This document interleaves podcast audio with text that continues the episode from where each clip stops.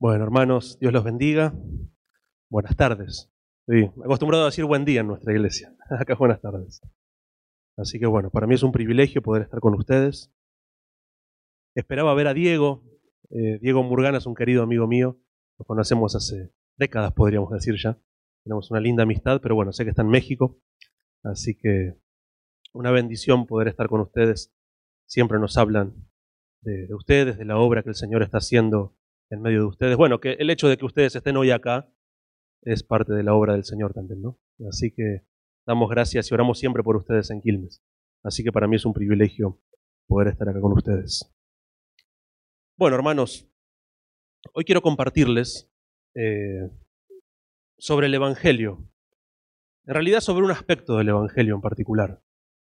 Si yo hoy les preguntara a ustedes eh, ¿qué, ¿qué viene a tu mente cuando escuchas hablar del Evangelio? ¿De qué trata? ¿Cuál es el punto del Evangelio? Sé que muchos de nosotros, y de una forma acertada, podríamos contestar, bueno, el Evangelio es el perdón de nuestros pecados, eso es cierto. Bueno, la reconciliación del pecador con Dios, bueno, eso también es cierto. Todas estas cosas son ciertas, pero la realidad es que no es todo el Evangelio, no es todo.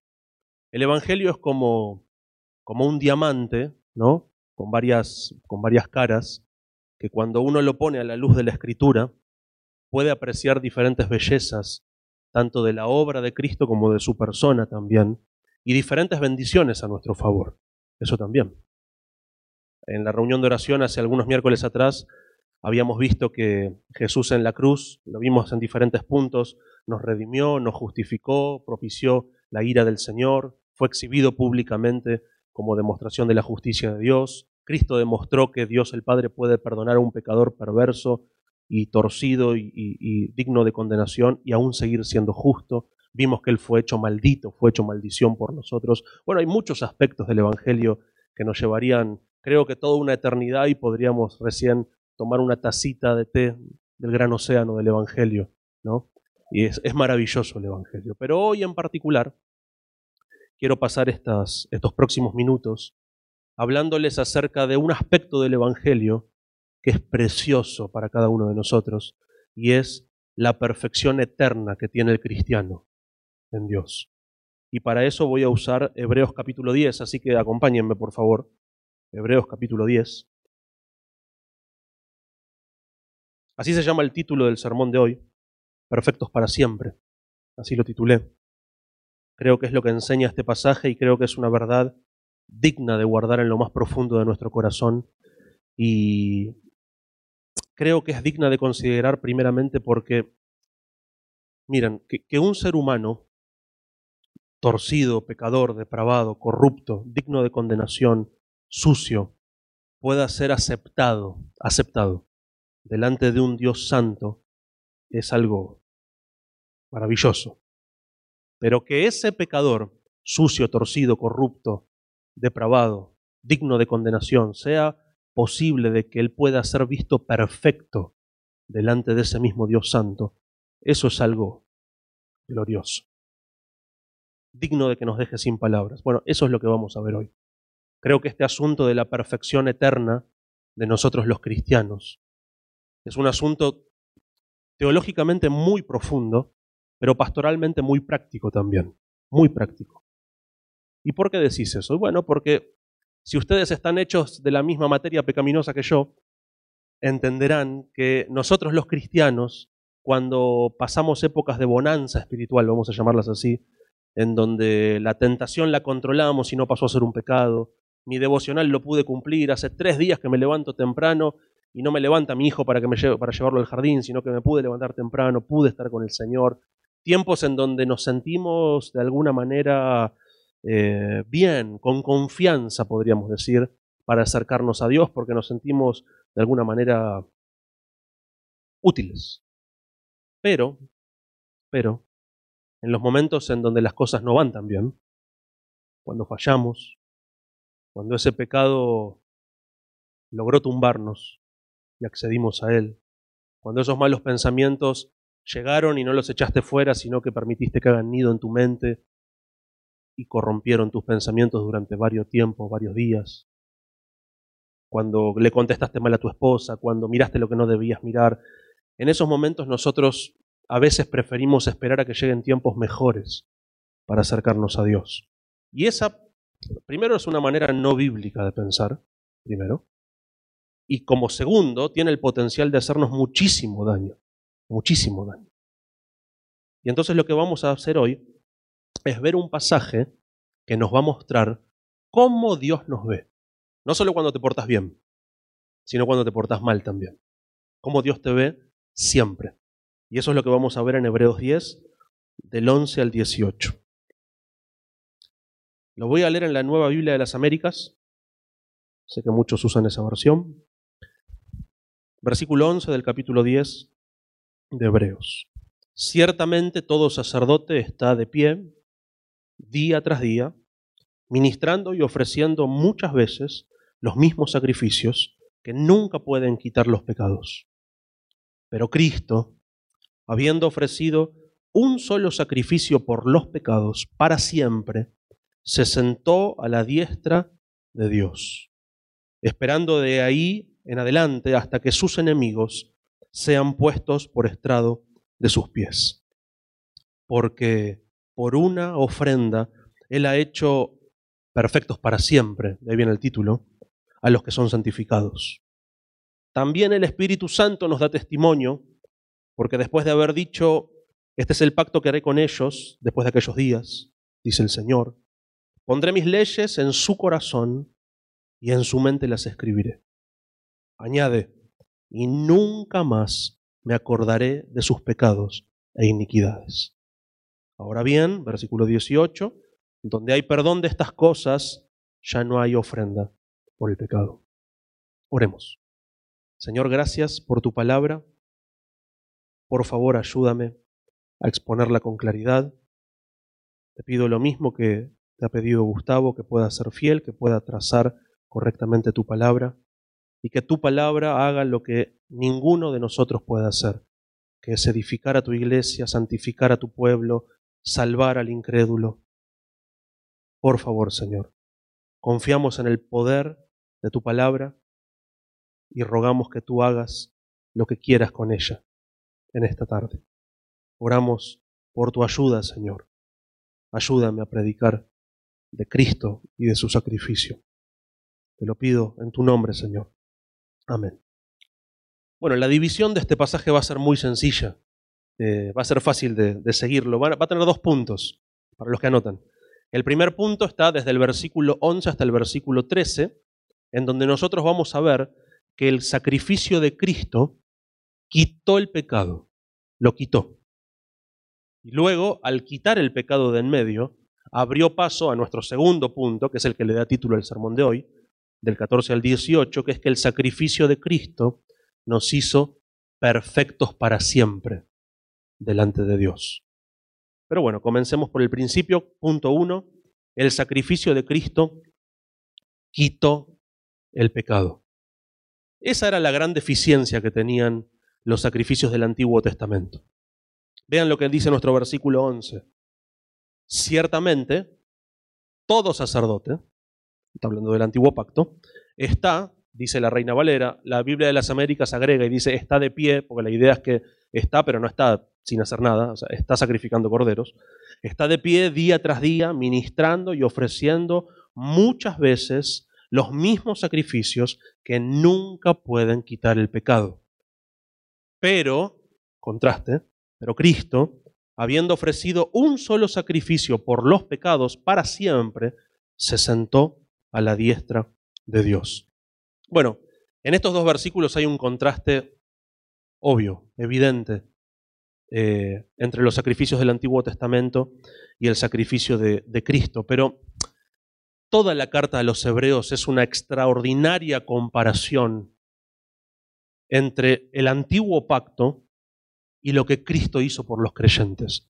Es una extraordinaria comparación teológica entre ambos, porque permítanme recordarles que los, hebreos, a los que el autor a los hebreos les escribe, ellos estaban considerando volver atrás. Ellos habían recibido a Cristo y juntamente con Cristo la promesa de Pablo allí en Filipenses se les ha concedido por amor de Cristo no solo creer en Él, sino también sufrir por él. Y completaban los padecimientos de Cristo y padecían por causa de la justicia. Era necesario que a través de muchas tribulaciones entraran en el reino de Dios y como la palabra es verdadera, eso les estaba pasando. Y ellos, como si eso hubiese sido la letra chica del, contrato, que no era así, estaban considerando volver atrás, volver al antiguo pacto. Entonces el autor a los hebreos comienza esta magnífica carta en los primeros capítulos haciendo una comparación entre lo que a lo que ellos querían volver y lo que Cristo les ofrecía. Es como si el autor a los hebreos pusiera una balanza frente a los hebreos y ahora frente a nosotros. Y en el capítulo 1, para empezar, pone de un lado a Jesucristo, ¿no? Y la balanza, ¡pum!, cae por el peso de la gloria del Señor. Y ahora va a empezar a poner del otro plato aquellas cosas a las cuales ellos querían volver y cambiar al Señor. Entonces en el capítulo 1, el autor a los hebreos, acuérdense de un lado está Jesucristo, pone a los ángeles, capítulo 1 y 2, y la balanza no se mueve. La gloria de Cristo es demasiado pesada para que la adoración a los ángeles pueda moverla. Porque, bueno, obviamente, ¿a cuál de los ángeles dijo Dios jamás? ¿No? Mi hijo eres tú, yo te engendré hoy. ¿O a cuál de los ángeles dijo Dios jamás, siéntate a mi diestra hasta que ponga tus enemigos por estrado de tus pies? Los ángeles, entonces, desechados. No, no es buena opción. No hay comparación. Entre Cristo y los ángeles gana Cristo. No es buena opción. Segunda opción, capítulo 3, Moisés, el gran Moisés. Sacamos a los ángeles, ponemos a Moisés y la balanza no se mueve. Cristo sigue siendo demasiado pesado.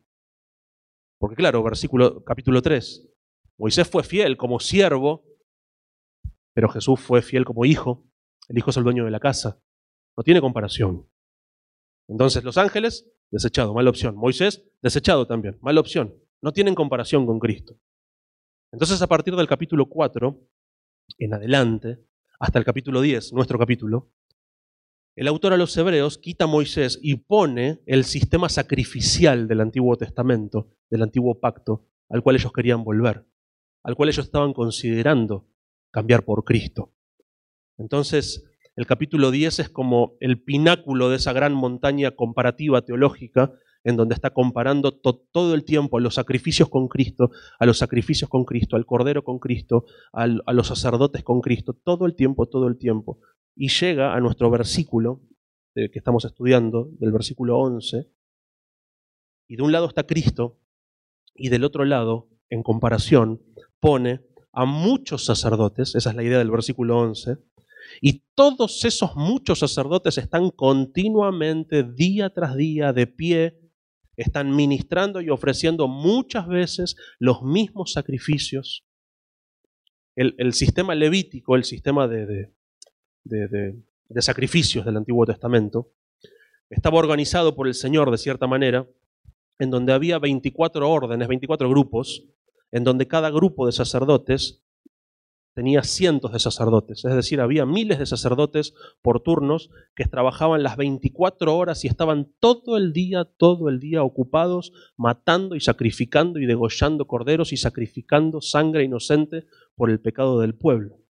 Pero la pregunta surge, ¿cuál era el problema? ¿Por qué tanta cantidad de sacrificios, de sacerdotes, de sangre, de muerte inocente? ¿Por qué con tanta regularidad? ¿Por qué no una vez y ya? Bueno, el capítulo 10, pero no en el verso 11, sino en el versículo 1, al inicio del capítulo 10, nos da la respuesta, que es el mismo punto de nuestro texto. Versículo 1 dice, nunca puede, nunca, por los mismos sacrificios que ellos ofrecen continuamente, año tras año, hacer perfectos a los que se acercan. Versículo 4, porque es imposible, noten, nunca puede, es imposible que la sangre de toros y de machos cabríos quite el pecado. He aquí la, la, ineficacia de los sacrificios. Ese es el punto del capítulo 10. La ineficacia de los sacrificios era que no podían quitar los pecados, no podían. De hecho, al final del versículo 11 dice eso, nunca pueden quitar los pecados. Ese era el punto. El sacerdote venía, empezaba a degollar, empezaba a matar corderitos inocentes por el pecado del israelita, terminaba su jornada de horas matando y matando y matando y ensangrentándose con sangre inocente, se iba a su casa y el pecado seguía ahí. Otro sacerdote venía, ofrecía los mismos sacrificios, la misma cantidad, vez tras vez, todo el tiempo, se iba a su casa y el pecado seguía ahí. Esos sacerdotes morían, venían los hijos de esos sacerdotes, seguían ofreciendo corderos, seguían derramando sangre y el pecado seguía ahí. Era un ciclo sin fin de sacerdotes que iban y venían, de sacrificios que iban y morían, venían y morían, pero el pecado continuaba ahí. Los sacerdotes sobraban, los sacrificios, ni hablar, mucho más, pero el pecado no se iba. El pecado continuaba ahí, en lo más profundo de los israelitas, y no lo quitaba.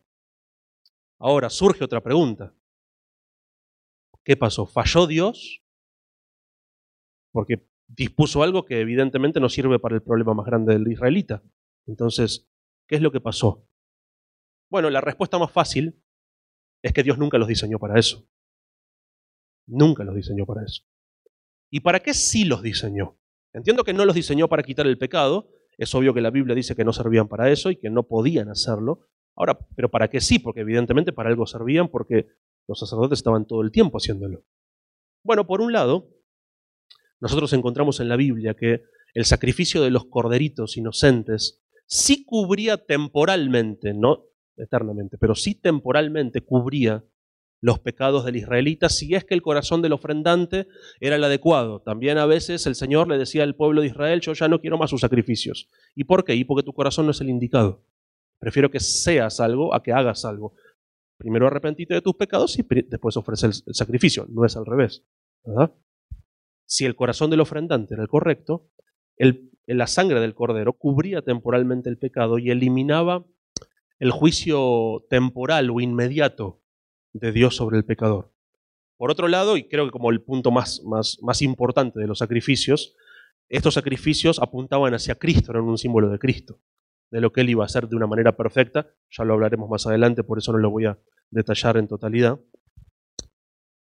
Pero hay algo que dice Hebreos, que me gusta bastante y que yo no sé si todos ustedes lo tienen siempre presente, de cuál era la función o cuál era una de esas funciones que tenían esos sacrificios, pero Hebreos añade una función extra, quizás desconocida para alguno de nosotros.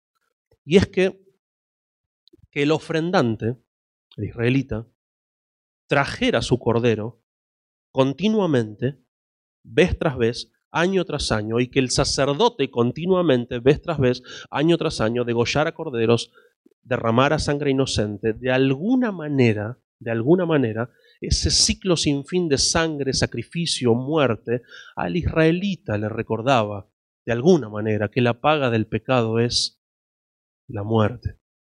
La muerte. Pero por otro lado también le recordaba que su pecado estaba ahí, que, o sea, que, que no se iba, que no, solo estaba junto a él, estaba dentro de él. El israelita con un poco de conciencia eh, sensible tendría que haber pensado, che, pero yo traje un cordero hace tres días y ahora me están matando otro. Qué desgracia, y, hace una semana traje cuatro. O sea, no es que fue uno hace tres años, todo el tiempo estoy trayendo corderos, todo el tiempo. Y bueno, y eso es lo que el capítulo 10 de Hebreos, en el verso 3, nos dice. El versículo 3 dice que en esos sacrificios, los del antiguo pacto, hay un recordatorio de pecado año tras año.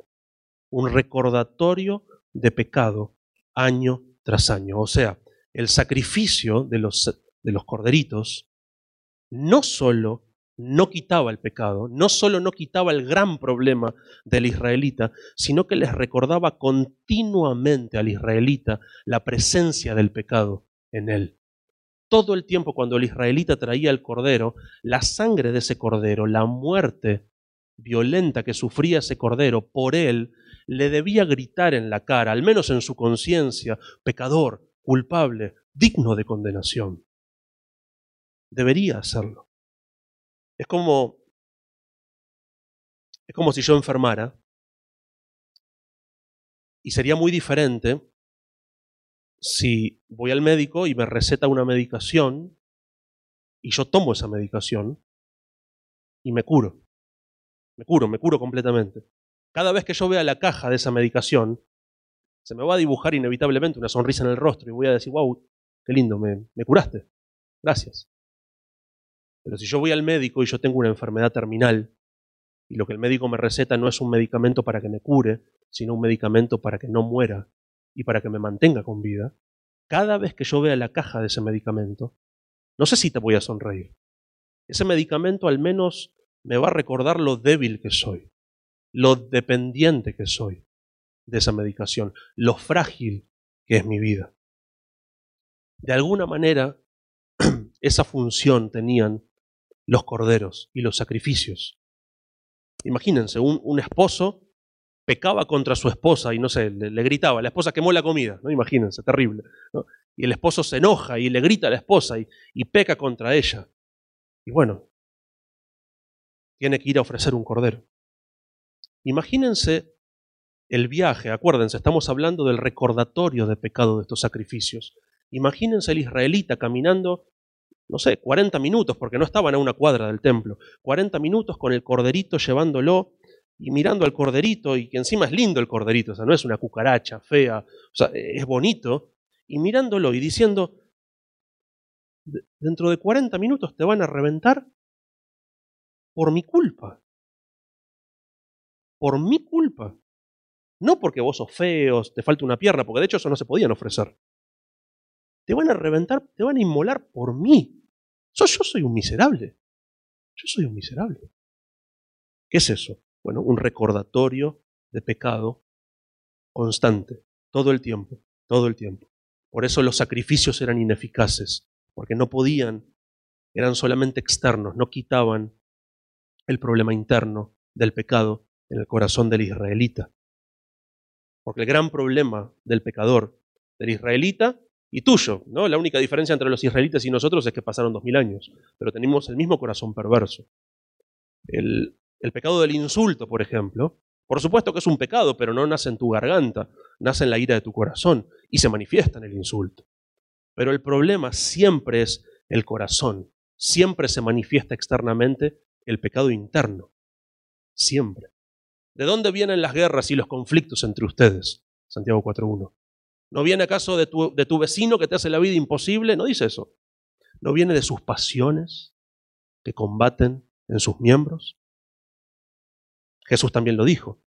Ustedes escucharon que no hay que matar, eso es cierto, no lo hagan, pero yo les digo que cualquiera que odia a su hermano, ya lo mató en su corazón, es un homicida. Es cierto que no hay que adulterar, no lo hagan, pero yo les digo, Sermón del Monte, ¿se acuerdan? Que cualquiera que mira a una mujer con lujuria, ya adulteró con ella en su corazón. ¿Y por qué? Y bueno, porque de la abundancia del corazón, habla la boca, ven los ojos, hacen las manos, etc. Como que el corazón es una gran fábrica de pecado y exporta su materia prima a cada, a cada área de nuestra vida. Pero el, el corazón es la fábrica. Y el sacrificio no llegaba hasta ahí. Es como dice Hebreos 9:9. Se presentan ofrendas y sacrificios que no pueden hacer perfecto en su conciencia a los que practican ese culto. Porque no llega a lo profundo del problema, que es lo profundo del corazón. Así que bueno, hasta ahí es el lado de la balanza al que los israelitas querían volver. Deprimente, ¿no? Imagínense si cerramos la Biblia acá y decimos, bueno, hermanos, la Biblia dice que somos una porquería, nos vamos a casa, no tenemos remedio. Sería horrible. Pero la realidad es que el autor de los Hebreos, siguiendo la lógica que había tomado durante 10 capítulos, él va a poner de un lado de la balanza a lo que ellos querían volver y ahora les dice, ¿ustedes quieren cambiar a Jesucristo por eso? Esperen, antes de tomar la decisión, déjenme mostrarles la gloria de Cristo. Déjenme mostrarles la comparación ridículamente abismal que hay entre la gloria del Cordero y los miles de millones de corderos a los que, a los que ustedes quieren volver a depositar su confianza. Permítanme hacerlo. Es como que el autor de los Hebreos dice eso. Entonces, de la otra balanza, del otro lado de la balanza, pone, versículo 12, del capítulo 10, a Jesucristo. Pero Cristo, habiendo ofrecido un solo sacrificio, a diferencia de los muchos, ¿no? un solo sacrificio por los pecados para siempre, uno solo y para siempre, se sentó a la diestra de Dios. Esta es la comparación definitiva. Ya después de esta comparación no hay más comparaciones. De verdad, no hay más. Es la última. Después se comienza con el pasillo de la fe, de Hebreos 11. Y ahí, bueno, continúa. Pero esta es la última comparación. Esta es la comparación entre cientos de miles, quizás millones, de sacerdotes y un gran sumo sacerdote. Entre miles de sacerdotes terrenales y un sacerdote celestial que según Hebreos 4:14 trascendió los cielos. Esta es la comparación entre miles de sacerdotes pecadores como vos y como yo y un sumo sacerdote, Hebreos 7:26, santo, inocente, inmaculado, apartado de los pecadores, exaltado más allá de los cielos. Esta es la comparación entre millones de sacrificios ofrecidos muchas veces y según Hebreos 10:10, la ofrenda del cuerpo de Jesucristo ofrecida una vez y para siempre. La ofrenda. Noten, venía hablando del sacerdote, el sacerdote, el sacerdote, y ahora la ofrenda, el sacrificio. Claro, la excelencia del sacrificio, la supremacía del sacrificio de Cristo, no está solo en quién es el sacerdote, sino también en quién es el sacrificio. ¿Quién es el sacrificio? Hebreos 9:12, el capítulo anterior, nos dice que Jesús entró al lugar santísimo una vez para siempre, no por medio de sangre de machos cabríos y de becerros, sino por medio de su propia sangre, de su propia sangre, obteniendo redención eterna. Y Hebreos 9:14, dos versículos después, dice que por el Espíritu Eterno Jesús se ofreció sin mancha a Dios. Es decir, Jesús es el gran sumo sacerdote trayéndose a sí mismo como sacrificio. Un sacerdote y un cordero en la misma persona, cargando una culpa que él nunca mereció y asumiendo el castigo de pecados que él nunca cometió. Pero el sacrificio de Cristo, a diferencia de los sacrificios del Antiguo Testamento, del Antiguo Pacto, tenía también otra particularidad, y es que Él, Cristo, fue, por un lado, el sacerdote que traía el cordero, pero también fue el cordero que fue ofrecido. Él fue ambas cosas, pero en esta oportunidad el que inmoló al cordero no fue el sacerdote.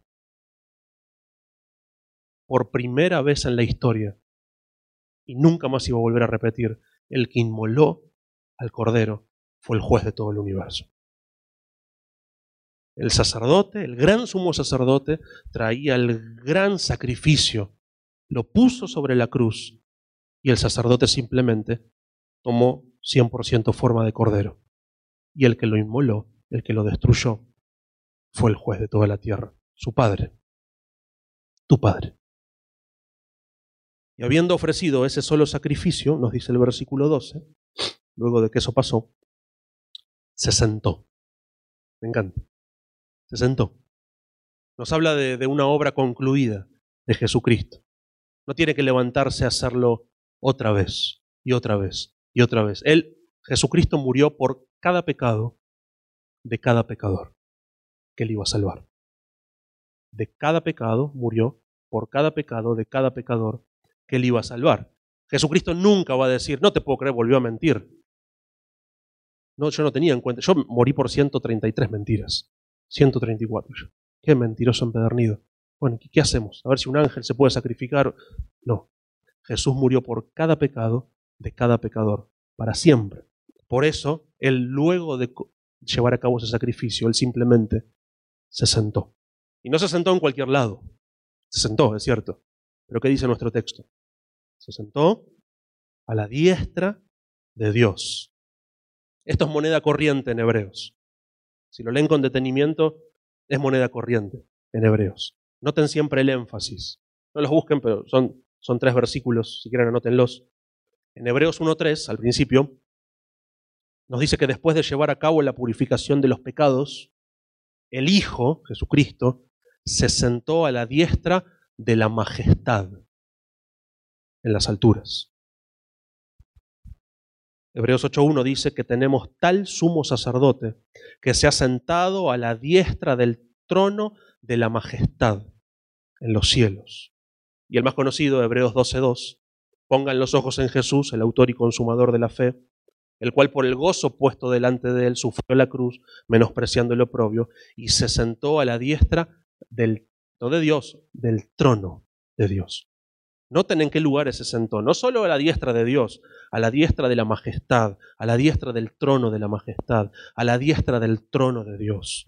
Y acá dice a la diestra de Dios. Es decir, acá tenemos en nuestro texto un sacrificio sacerdote, digámoslo así, un sacrificio sacerdote, que se sentó no para descansar de la obra que había llevado a cabo, sino que se sentó como un rey.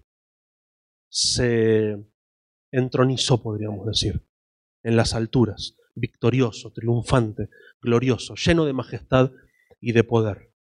Es decir, que ese sacrificio no fue una derrota vergonzosa, fue una victoria aplastante y permanente, de tal manera que él no tuvo que continuar con lo que comenzó. Él lo cumplió, lo, llevó a cabo, lo finalizó y se sentó, se entronizó. El rey se sentó en las alturas, para siempre. Por eso lo que sigue en el versículo 13 de nuestro capítulo 10, dice, esperando, o sea, se sentó a la diestra de Dios en las alturas, a la diestra de Dios, esperando de ahí en adelante hasta que sus enemigos sean puestos por estrado de sus pies. E, esto es algo sublime realmente. Esto es algo que nunca habían logrado, ni, ni, por lejos, ni kilométricamente, ningún sacrificio del Antiguo Testamento. Ninguno. El hecho de que el sacerdote cordero no solo obtenga eterna redención, que ya lo veremos, no solo quite el pecado, sino que también espere que sus enemigos sean puestos por estrado de sus pies. Ahora, la pregunta que surge es, ¿qué enemigos? ¿De qué enemigos habla? ¿Cuáles son esos enemigos que Cristo, sentado como un rey en su trono al lado de su Padre, está esperando que se pongan bajo sus pies? Bueno, la Biblia nos habla de diferentes enemigos que tiene Jesús y que serán conquistados, o que fueron conquistados también. El primero, Hebreos 2.14, nos dice que Jesús conquistó al que tenía el imperio de la muerte. Esto es, al diablo. Fue una victoria aplastante frente al diablo.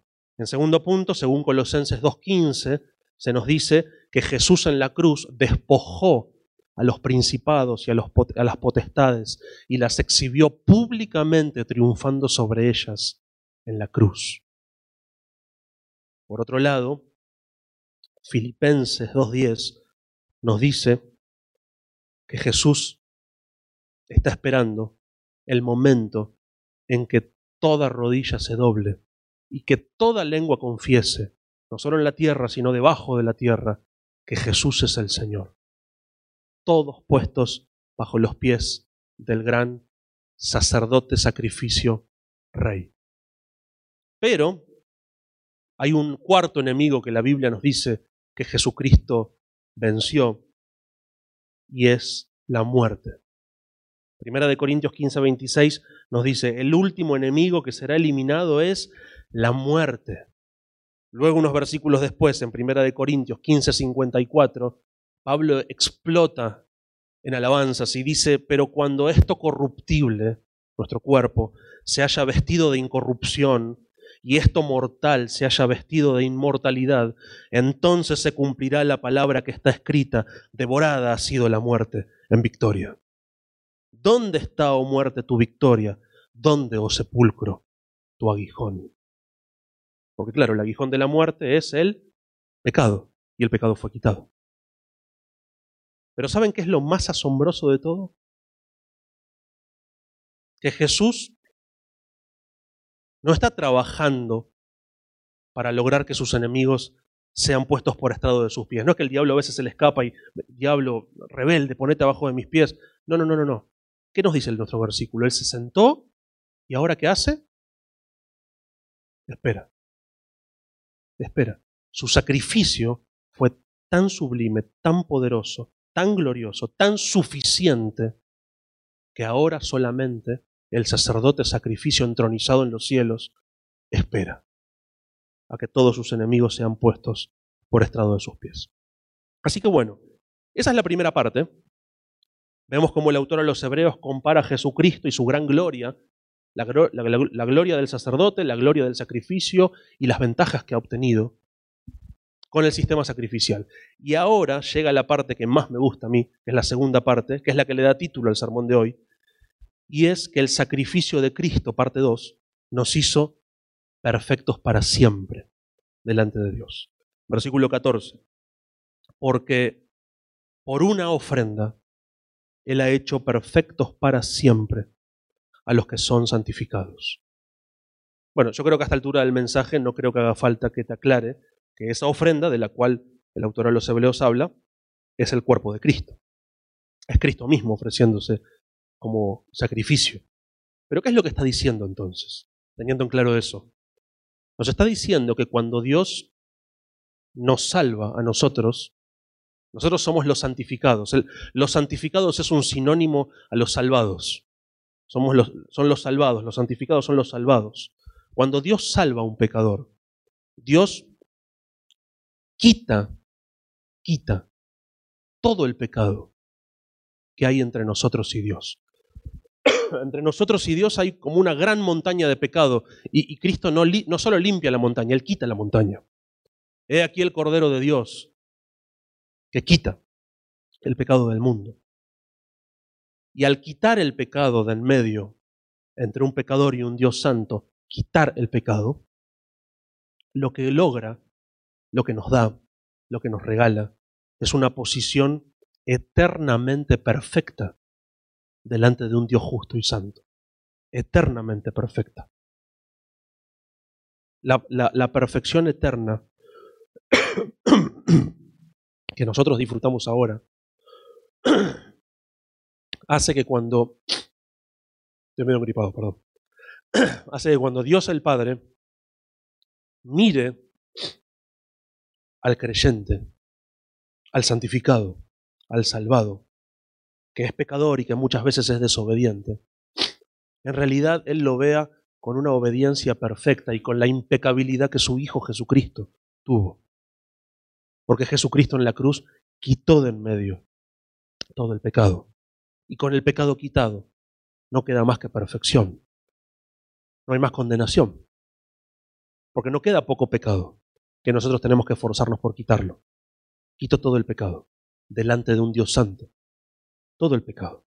De hecho, incluso Dios, cuando nos predestinó, Él quiso que esto fuera de esa manera. Y Él obró para que sea así. En Efesios 1.4 se nos dice que Él nos escogió en Él antes de la fundación del mundo para que, propósito, fuésemos santos y sin mancha delante de Él. Perfectos. Y en Colosenses 1.22 nos dice que Él los ha reconciliado en su cuerpo de carne mediante su muerte, a fin de, propósito, presentarlos santos, sin mancha e irreprensibles delante de Él. Perfectos. Si vos sos cristiano, Dios no solo desea verte de esa manera, perfecto, sin mancha, irreprensible, sino que Dios lo deseaba antes de crear incluso el universo y por eso hizo todo lo que hizo. Y en su plan, dentro del perdón de pecados, la vida eterna, estaba también la perfección eterna del cristiano delante de Dios, lo que se conoce como la perfección posicional delante de Dios. Porque es importante entender que Dios no solo desea perfección, Él exige perfección. Dios es santo y Dios es justo y nada impuro puede habitar frente a Él, absolutamente nada. Dios no puede aceptar menos que perfección delante de su presencia. La perfección no es, no es un bonus track, no es la cereza del postre, lo es todo, es algo vital. Sin perfección, Dios te tiene que echar a patadas de su presencia. ¿Es perfección total condenación? No hay medias tintas. No es un Dios medio santo, que no tolera los pecados más graves, pero bueno, los pequeños los podemos barrer abajo de una nube. No, no. es perfección total o condenación. O condenación. Por eso la obra de Cristo hubiese sido ineficiente o ineficaz si no hubiese hecho perfectos para siempre delante de un Dios santo a los santificados. Por eso, mira, ir a la iglesia es importante, claro que sí. Mejor que estés acá, que estés mirando partido de fútbol, no sé. Mejor que estés acá. Asistir a las reuniones de oración, a los grupos mate, a los grupos pequeños, a los grupos God. Bien, también, importante. Claro que es importante. Leer tu Biblia, importantísimo. Tener comunión con otros creyentes, ni hablar, importantísimo. Pero Judas también tuvo comunión con los creyentes. Entonces, solo aquellos que son perfectos delante de un Dios santo y delante de sus ojos omniscientemente escrutinadores van a poder pararse frente a Él y permanecer en pie. Porque si vos hoy partís de este mundo y te parás delante de Dios con tu propia justicia torcida y, sucia por el pecado, te vas a derretir en condenación como, como manteca en un horno. No vas a poder soportar la mirada exhaustivamente omnisciente y santa de un Dios tan perfecto, tan justo. Él es santo y no acepta menos que santidad, que perfección, que justicia total delante de sus ojos. No puede. Necesitas la perfección eterna que solamente el Hijo de Dios te puede dar. Que solo Él te puede dar. Por eso la definición más ah, sencilla, vamos a decir así, de un cristiano, según nuestro texto, es un pecador condenado, pero que por gracia fue perdonado y hecho perfecto para siempre delante de los ojos de un Dios santo por los méritos de Cristo. Por los méritos de Cristo. Cuando nosotros perdemos de foco nuestra, nuestra perfección eterna, nuestra perfección posicional delante de Dios, nos pueden pasar dos cosas bastante tristes. Estoy hablando de los cristianos. Por un lado, te podés desesperar cuando pecas, te desesperas intentando agradarle, pensando como que necesitas, no sé, algo más para que Él te acepte, ¿no? Eh, como si dependiera de vos, ¿no? Como si estas manos sucias y torcidas pudieran servir a un Dios tan sublime. Te desesperas queriendo hacer cosas por Él, tratando de ganar su aceptación. O lo peor, lo otro peor que te puede, lo otro malo que te puede pasar en el otro extremo, es que cuando pecas, te deprimís cometiendo el primer pecado pensando que Dios te ve como ve a un condenado en el infierno. Y corres de tu Dios y no hacia tu Dios, en busca de la limpieza, en busca del perdón. Y olvidamos cómo Dios nos ve. Lo olvidamos. Por eso yo les decía al principio, este es un tema teológicamente muy profundo. Creo que eh, estoy siendo muy torpe al hablar de estas cosas, seguramente. Pero pastoralmente es muy práctico por cómo somos, por cómo somos nosotros. Y obviamente yo sé que ninguno de ustedes, espero, va a caer en el error extremo de decir, bueno, yo creo que la salvación es por obras, ¿no? Creo que ninguno va a pensar eso, al menos no en este auditorio. Pero la realidad es que cuando vos permitís que tu pecado como decíamos hace un rato, te aleje de tu Dios, en vez de acercarte a tu Dios. No estás pensando bíblicamente. Estás pensando que Dios te acepta por lo que haces y no por lo que Él hizo. Eso no es bíblico y tiene el potencial de dañarte demasiado, de alejarte de tu Dios. Dios te ve siempre perfecto por los méritos de Cristo. Mira, te digo más. Dios te ve exactamente igual de perfecto cuando terminaste de pecar que cuando terminaste de orar.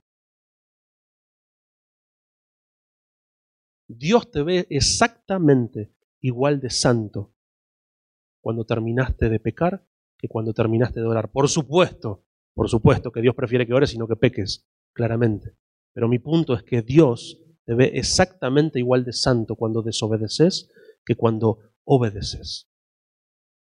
Y sé que cuando pecas te sentís miserable, sucio, oscuro, seco, alejado de Dios. Sé de lo que hablo, vamos. Ninguno está glorificado acá. Estamos hablando de pecador a pecadores. Sé cómo nos sentimos. Y versículos así son como un, una luz, ¿no? De esperanza para pecadores tan desobedientes como nosotros. Porque nuestro versículo no nos dice que fuiste hecho perfecto hasta que pecas. No dice que fuiste hecho perfecto hasta que te volvés a equivocar.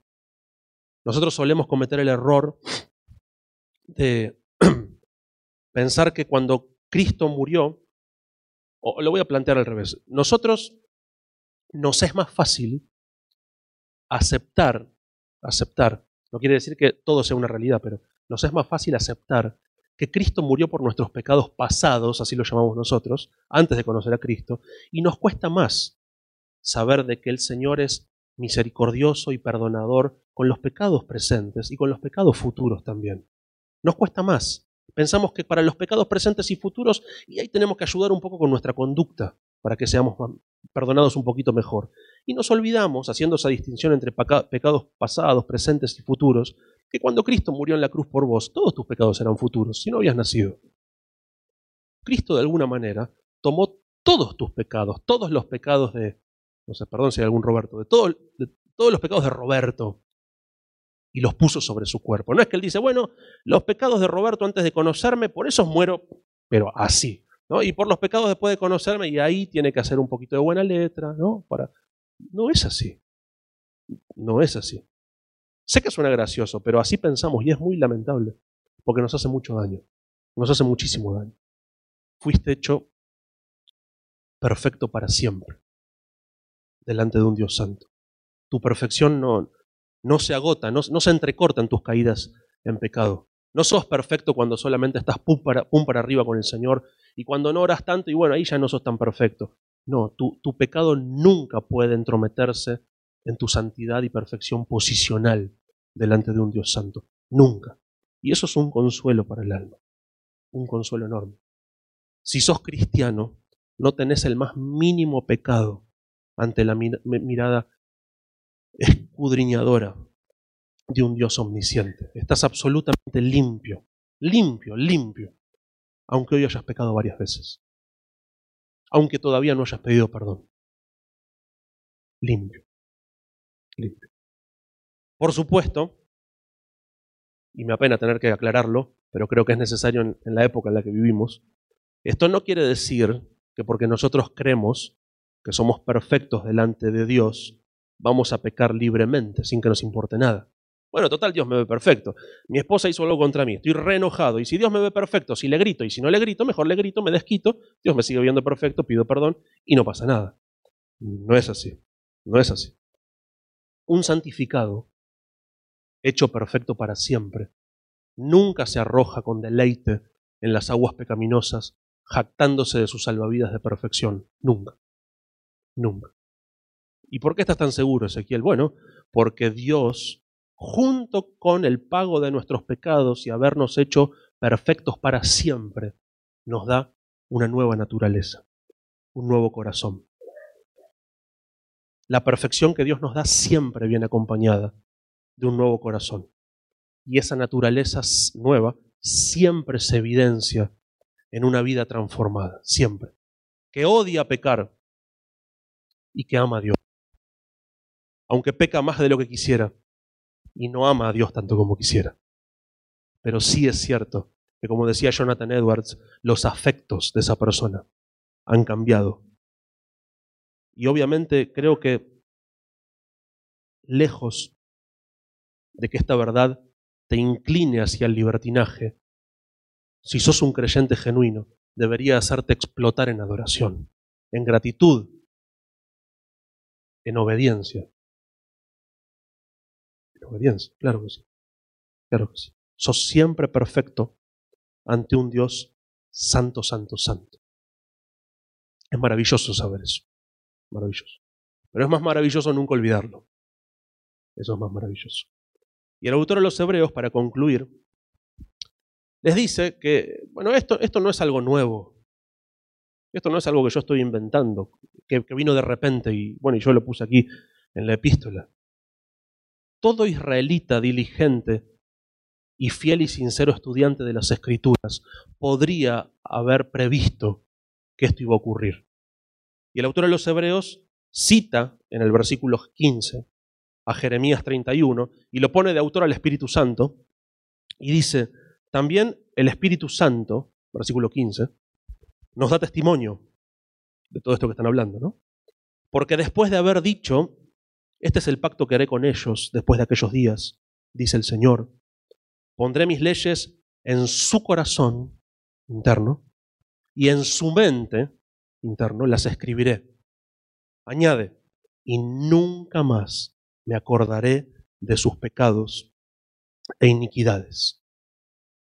Acá nos está diciendo que hay una cosa que Dios iba a hacer, según lo que dice citando Jeremías 31, y otra cosa que Dios no iba a hacer.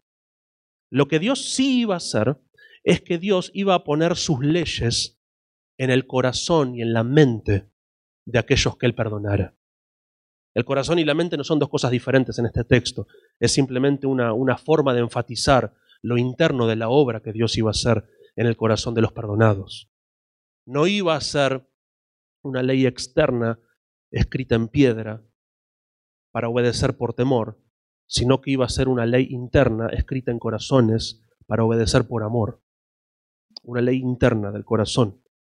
Básicamente Dios está diciendo, yo voy a ser un, un cirujano espiritual y voy a hacer una obra interna y voy a quitar ese corazón de piedra horrible, duro, que me odia y en su lugar les voy a dar un corazón tierno, sensible, vivo, que me ame, que responda, que no me odie, que no se aleje de mí.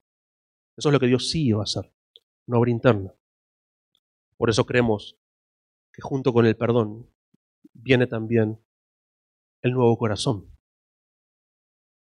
la nueva naturaleza. Por eso todo perdonado, todo santificado, todo salvado, todo cristiano, demuestra que es un cristiano. No solo con sus palabras, sino también con sus hechos. Y lo que Dios no iba a hacer, vimos lo que Dios iba a hacer, lo que Dios no iba a hacer versículo 17, dice, y nunca más me acordaré de sus pecados e iniquidades. Bueno, acá hay un problema teológico. Si Dios no se acordara de nuestros pecados e iniquidades, no sería omnisciente, ¿verdad? Entonces acá nos enfrentamos con un gran problema. Entonces, ¿qué significa? Porque obviamente sí se acuerda de la mentira que dijiste el mes pasado. Quizás vos no, quizás tu esposa ya se olvidó, pero Dios sí se acuerda. Dios se acuerda de cada pecado. Dios conoce todas las cosas. Incluso los cabellos de nuestra cabeza están contados. En algunos es más fácil, en otros más difícil, pero Él conoce todo. Cada cabello, cada circunstancia, incluso los pensamientos más ocultos y oscuros de tu corazón. Él lo conoce todo. Él lo sabe todo. Pero entonces, ¿cómo es que entonces se contradice la Biblia? Bueno, por supuesto que no. La Biblia no tiene ningún error. Entonces, ¿cómo es que no se va a acordar más? Porque es una promesa de mis pecados y mis iniquidades. Bueno, la respuesta no es tan difícil. Y es que Dios decide, decide verte y tratarte como si fueras perfecto como Cristo. Porque Dios decidió, decidió ver y tratar a Cristo como si fueses vos. E, es porque Cristo fue despreciado y desechado que vos os has apreciado y aceptado. Es por eso. Es porque Él fue herido por nuestras transgresiones y fue maldito por nosotros, que nosotros ahora somos perdonados y benditos. Pero es por causa de Él.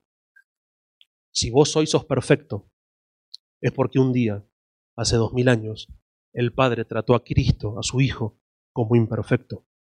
Y al que no conoció pecado, por nosotros, por nosotros, lo hizo pecado.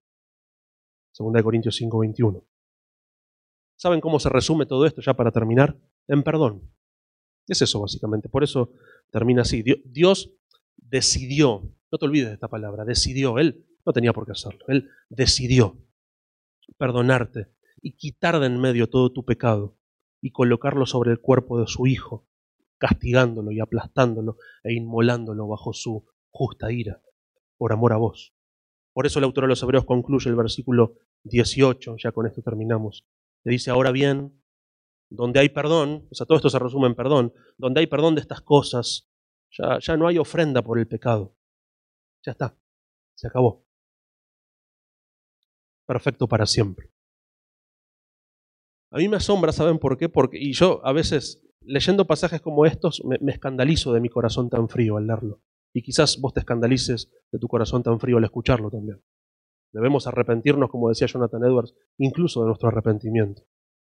Y debemos lavar nuestras lágrimas en la sangre de Cristo. Y yo pienso que hubiese sido infinitamente misericordioso, descomunalmente misericordioso Dios, si hubiese ofrecido a su Hijo, a Cristo, y en su misericordia inmensa, Él nos hubiese regalado, no sé, mil años de alivio del castigo del infierno. Y Él te dijera, bueno, mira, esto, acá tenés mil años, te los compró Cristo para vos, los podés diseminar como vos quieras, ¿no? Son mil años, usalos como quieras, tenés toda la eternidad, cuando se te acaban, se te acaban, o cien años, o un minuto. Hubiese sido inmensamente misericordioso Dios si hubiese hecho eso, porque Lucas 16 nos dice que los condenados en el infierno darían todo por una gota de agua que calme su tormento. Hubiese sido extremadamente misericordioso Dios. Hubiese sido extremadamente misericordioso si nos hubiese perdonado los pecados. No hay condenación, no te voy a mandar al infierno, pero no me molestes en la ciudad celestial. No, no vengas, ¿sabes? Eh, quédate, ahí tenés un rinconcito sucio en el universo, quédate ahí con todos los demás pecadores, tranquilos, no los voy a condenar, pero a mí no me molesten, yo estoy acá bien con el Espíritu Santo, con el Hijo, con los ángeles. Hubiese sido inmensamente misericordioso Dios si hubiese hecho algo de eso. Hubiese sido una misericordia sin precedente, porque ni los ángeles que pecaron tuvieron esa oportunidad. Judas 6. Y sin embargo, Él te hizo perfecto para siempre. Hizo su hijo. Te adoptó en su familia. Te promete una eternidad con Él. Te promete que andarás con Él vestido de blanco. Que va a quitar tus ropas sucias. Que se va a terminar la lucha con el pecado. Que van a jugar tus lágrimas. Porque Él se va a molestar en tocar tus lágrimas sucias y pecaminosas. Porque Él es mucho más que solo justo y santo. Él es tan amoroso que Él nos adoptó en su, en su, familia, nos hizo sus hijos. Hermanos, deberíamos, pero, explotar en alabanza frente a verdades de este tipo. Te hizo perfecto para siempre. Ya no hay más condenación para los que están en Cristo. Pero si vos, déjame terminar con esto simplemente, si vos no sos cristiano, porque no quiero asumir que todos lo sean, hay bastantes personas acá. Si vos te das cuenta que bueno, yo vengo a la iglesia todos los domingos, pero yo me parece que mi corazón no ha cambiado. Yo sinceramente vengo porque me parece lindo, pero o mi papá me obliga, no sé, eh, o lo que sea. Pero yo la verdad que no siento el deseo por conocer a Dios. A mí mi pecado no me disgusta, la verdad. No. A mí me gusta pecar. Eh, disfruto vivir en, pecado, no, no me molesta en lo más mínimo, no siento ninguna atracción por el Señor. Si vos estás en esa condición, déjame decirte que es una muestra de tu condenación eterna y tu estado deplorable delante de un Dios santo el hecho de que tu corazón sea tan duro como una piedra, aunque estés en el medio de una iglesia bíblica. Y si vos no sos cristiano, fuera del sacrificio de Jesucristo que hoy hablamos, no, no tenés esperanza. No tenés esperanza. Él hoy está sentado en un trono de misericordia y te llama al arrepentimiento y a la fe, y a que creas en el Evangelio, y a que creas que Él murió por vos. Pero un día, que pronto viene, Él se va a sentar sobre un trono de justicia. Y ese día la misericordia se acabó. La paciencia se terminó. Y ese día ya no vas a tener la promesa del versículo 17 de que, bueno, nunca más me voy a acordar de tus pecados, vas a ser perfecto para siempre. Ese día quizás te quepa mejor el versículo 26 y 27 del capítulo 10. Si continuamos pecando deliberadamente después de haber recibido el conocimiento de la verdad, y ya no queda sacrificio alguno por los pecados, sino una horrenda expectación de juicio y de furia de fuego que ha de devorar a los adversarios de Dios. Entonces, mi llamado es a que te arrepientas y a que creas en el Evangelio. Vamos a orar.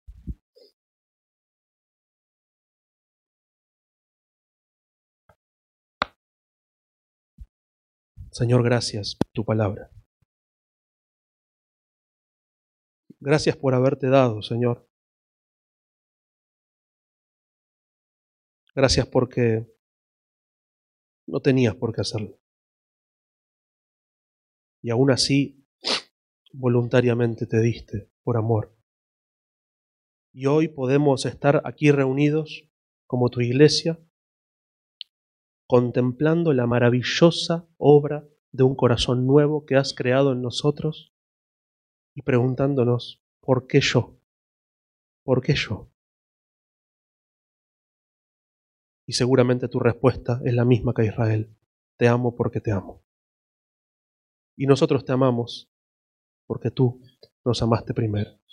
Gracias por habernos elegido y por haber hecho todo lo necesario para traernos hacia ti, santos y perfectos para siempre.